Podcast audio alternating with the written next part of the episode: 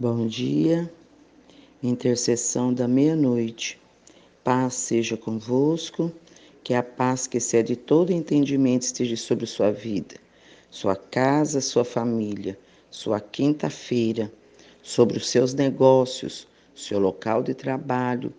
Que a paz, a misericórdia e a graça esteja sobre os seus documentos, seus currículos, aonde você já enviou que o Senhor possa trazer à tona os teus currículos e você for chamado no nome de Jesus Cristo, escolhido, separado para você fazer entrevista.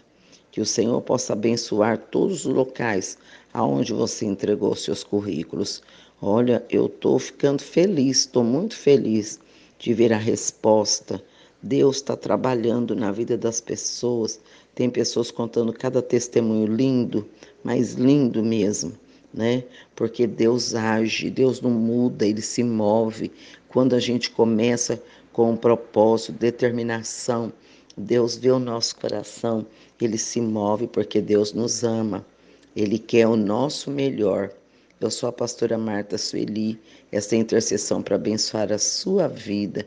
Eu estou junto com você, ajudando você a orar, ajudando você a clamar a Deus para que Ele abra uma porta de emprego para você, para que Ele ajude você a sair do vermelho, né? Hoje eu, algumas pessoas disseram para mim, eu já estou começando a pagar minhas coisas, eu vou sair do vermelho. Esse ano eu vou mudar minha vida. Tem pessoas motivadas. Nesse ano eu vou comprar minha casa, vou limpar meu nome. É isso mesmo, no nome de Jesus. É isso que Deus quer que você faça. Deus quer e você pode. Ele vai te dar ideias, você vai ver. Você vai conseguir no nome de Jesus Cristo, porque Deus quer que você tenha paz, né? E quando nós estamos endividados, em aperto, a gente não tem paz. Quando você está sem trabalhar, né, você não tem de onde tirar, mas Deus vai abrir uma porta para você. Né? Quando você for orar, pedir a Deus um trabalho, seja específico. Senhor, me dá um trabalho aí. Não, peça um trabalho né, dentro da, da, daquilo que você sabe fazer.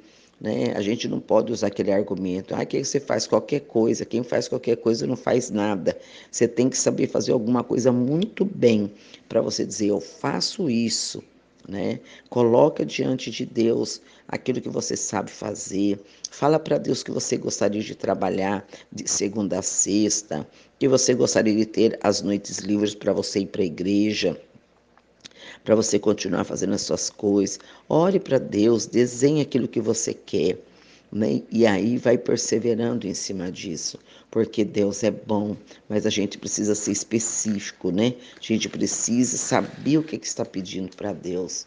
Eu vou ler os nomes, né? E depois nós vamos estar orando e aí você coloca os seus currículos, você coloca os seus documentos do INSS, coloca sua garrafinha com água, né? As pessoas têm contado muitos testemunhos das águas também? Que a água tem gosto de remédio, que a pessoa foi curada, que a pessoa foi recebeu a cura da insônia. Olha, muitos testemunhos lindos mesmo. Só Deus para fazer isso, né? Nós vamos orar para Raíssa de Oliveira. Em nome de Jesus, Deus sabe todas as coisas. Vai colocar as mãos poderosas dele. A Yasmin tem seis anos, a Yasmin. Ela tem uma dor de barriga crônica. Ninguém consegue descobrir o que essa menina tem na barriga. Mas nós vamos repreender esse mal no nome de Jesus Cristo. Se for emocional, for intestino, seja o que for, Deus vai colocar as mãos no nome de Jesus. O seu Moacir está internado. Ele é um idoso, tem 86 anos e a esposa dele tem 72, está cuidando dele, né? Vamos orar para Deus ter misericórdia do seu Moacir para ir embora para casa.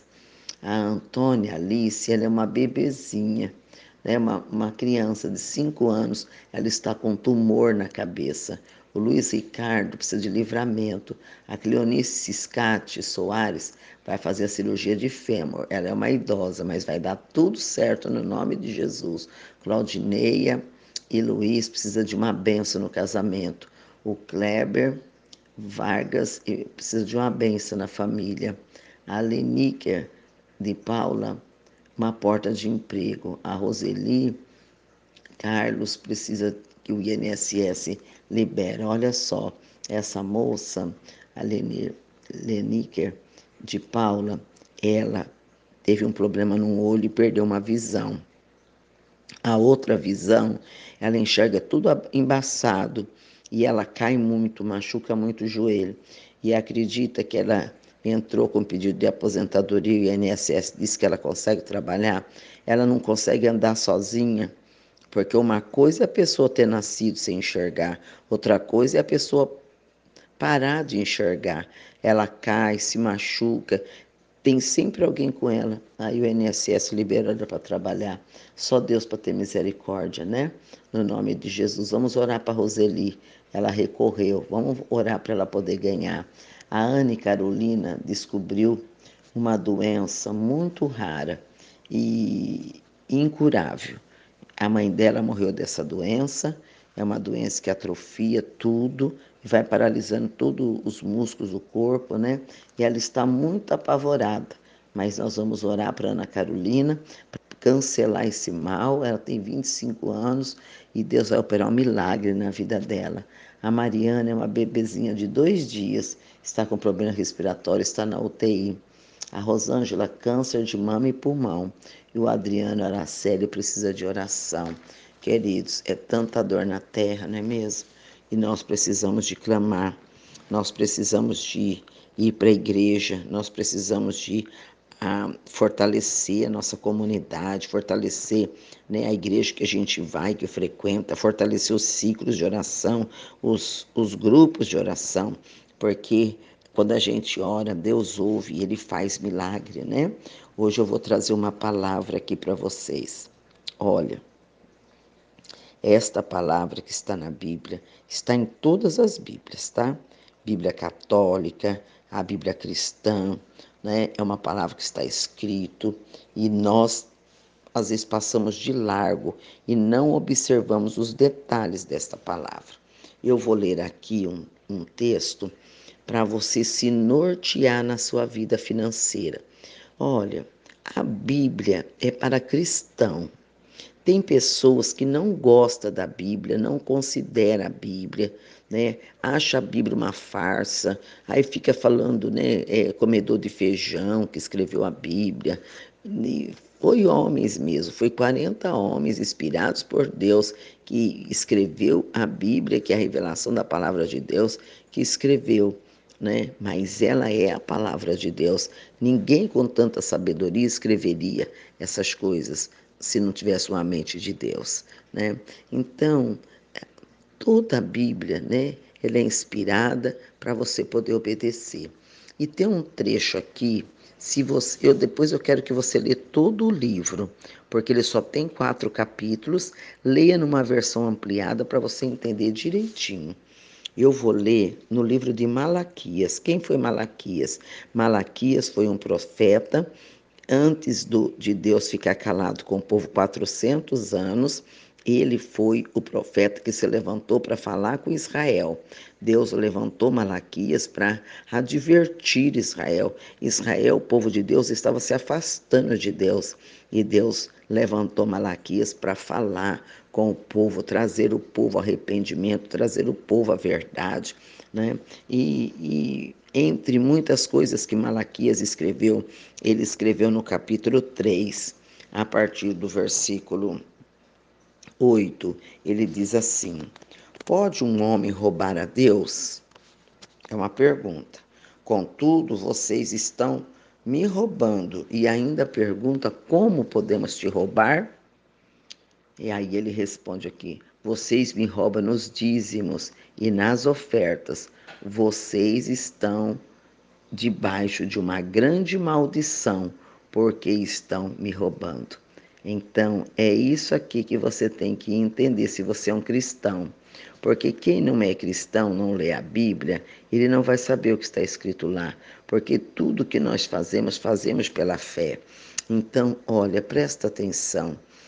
A palavra de Deus diz que quando a gente rouba Deus, quando o profeta que está falando, a gente rouba Deus, rouba no tempo, rouba no suor do rosto, rouba no fruto do trabalho. Por que no tempo? Porque a gente nunca tem tempo para Deus mas a gente tem tempo de fazer de jogar um joguinho no celular, a gente tem tempo de dar um passeio. Então, muitas coisas na nossa vida, ela é segura, né? E as nossas finanças, ela não tem como fechar a brecha, porque quando nós roubamos Deus, nós somos amaldiçoados. Está escrito aí. Vocês estão debaixo de grande maldição, porque toda a nação está me roubando. A gente rouba, é, o dia tem duas horas, 24 horas. Se você fosse dar 10% de 24 horas, quanto tempo seria? Duas horas e 40 minutos, não é? Que você deveria entregar para Deus todos os dias. Duas horas e 40 minutos do seu tempo não te pertence, pertence a Deus, é o dízimo das horas. E o que, que eu posso fazer nessa hora? Você pode dividir né, duas horas e 40 minutos em vários, em várias meia hora.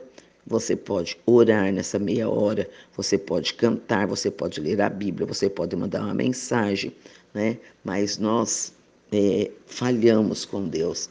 Então, quando nós deixamos de devolver para Deus aquilo que pertence a Ele e Ele só quer 10%, 10% do seu tempo, né? 10% da, daquilo que você trabalha, né?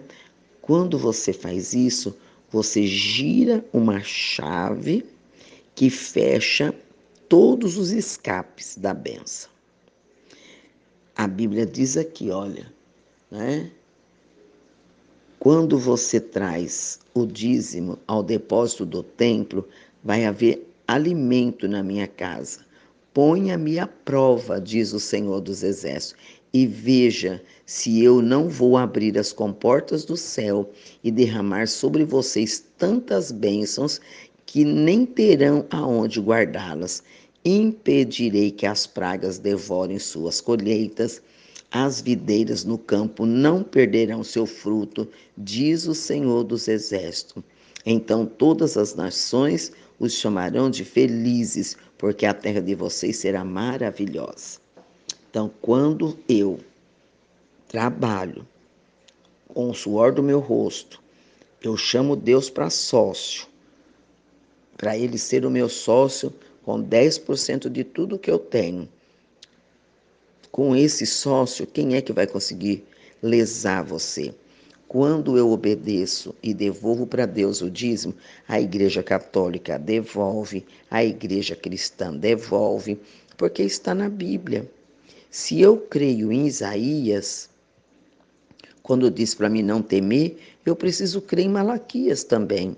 Se eu creio nos Salmos, eu preciso crer em Malaquias. Se eu creio é, em Provérbios, nos outros livros da Bíblia, aí quando chega Malaquias eu pulo ele. Não, ele faz parte da Bíblia. E só tem um jeito de você ter o devorador repreendido da sua vida é quando você tira aquilo que pertence a Deus e devolve para ele. E aí você vai fazer assim: ah, eu não dou disso, mas eu compro um monte de cesta básica. Não, Deus não quer cesta básica, Ele quer só a parte do dízimo que é dele, 10%. Porque os 90% que vai ficar na sua mão, Ele vai abrir a janela do céu e vai derramar sobre vocês tantas bênçãos que você não vai ter onde guardar. Ele vai impedir as pragas que devoram as suas colheitas, as doenças, porque o dízimo vai para a igreja. Aí é aquela conversa de sempre, né? Porque o pastor rouba, porque não sei quem rouba, porque. Olha, se fosse assim, a Bíblia não teria escrito isso. Quando você devolve o dízimo na casa de Deus, quem vai administrar, a igreja vai administrar, né, geralmente não é o pastor, mas é o tesoureiro, é o conselho da igreja que vai administrar, eles vão pagar conta de água, de luz e telefone, eles vão pagar aluguel, né? Tem a igreja tem assistente social, eles vão comprar. Então, a partir do momento que você entrega o seu dízimo na igreja, Quem vai fazer o que com o dinheiro que você entregou já não é mais problema seu. O seu problema é que você entregou e quando você fez isso, Deus viu. E é por sua causa que ele vai repreender o devorador. Então, o seu trabalho vai prosperar, a sua empresa vai prosperar, vai haver salvação na sua casa, porque o dízimo não é somente para prosperar o dinheiro, mas é para repreender o devorador. Quando eu entrego o dízimo, uma chave é virada. Então, a chave de proteção das minhas finanças é virada. Então, aquela porta é trancada, não entra nenhum mal nas minhas finanças, não entra nenhum mal na minha casa, não entra. Porque está escrito, né? Está escrito. Se está escrito, eu acredito. Ele vai abrir a janela do céu e ele manda: faça prova de mim. Faça prova de mim se eu não vos abrir a janela do céu. O que, que ele está dizendo fazer prova? Devolve para Deus aquilo que é dele. Quando você devolve, você está convidando Jesus para ser seu sócio, né? 10%, você não vai se arrepender. Por quê? Porque está escrito na Bíblia. Tragam, está dizendo, tragam. É para levar, não é para dar na mão das pessoas, não é para comprar cesta básica, não é, não é para levar no templo e entregar na igreja. Né? Geralmente a gente usa o envelope, escreve o nome, põe lá, consagra no altar que, que Deus vai fazer? Abrir a janela do céu, repreender o devorador. Você não sabe como que acontece isso, mas o seu dinheiro vai multiplicar. Aí você vai conseguindo pagar as contas. Quando você menos esperar, você vai ser uma pessoa muito próspera, muito abençoado e você vai dizer: por que, que eu não obedeci antes? Por que, que eu não fiz isso antes? Aí você vai perguntar: a senhora é dizimista, pastora? Sou. Sou dizimista e ofertante liberal. Eu gosto de ofertar. Fico triste quando eu não tenho, mas eu gosto de ofertar mesmo. Eu gosto de ofertar na igreja, eu gosto de ofertar na vida das pessoas. Sou dizimista e o meu dízimo não é de 10% porque eu fiz um voto com Deus há 40 anos atrás, quando eu estava em aperto, que eu dizimei as minhas contas e eu disse para Deus, porque ele tinha me honrado muito, eu disse: daqui para frente o meu dízimo não vai ser 10%. E eu, eu como um propósito, eu dou mais, porque Deus tem feito maravilha. Olha, quando você obedece, a janela do céu abre. Então hoje eu tenho quatro filhos, todos os quatro são abençoados. Né? Tem uma novinha de 17 anos, está fazendo faculdade. Hoje mesmo ela teve duas propostas de, de emprego. Tem emprego para escolher. Né? Ela já trabalha, faz algumas coisinhas e hoje já teve duas propostas de emprego muito bom. Os meus filhos, graças a Deus, todos eles casados, moram nas casinhas deles, eles têm casa, eles têm uh, estudaram, eles têm os carrinhos deles, eles têm todas as coisas deles.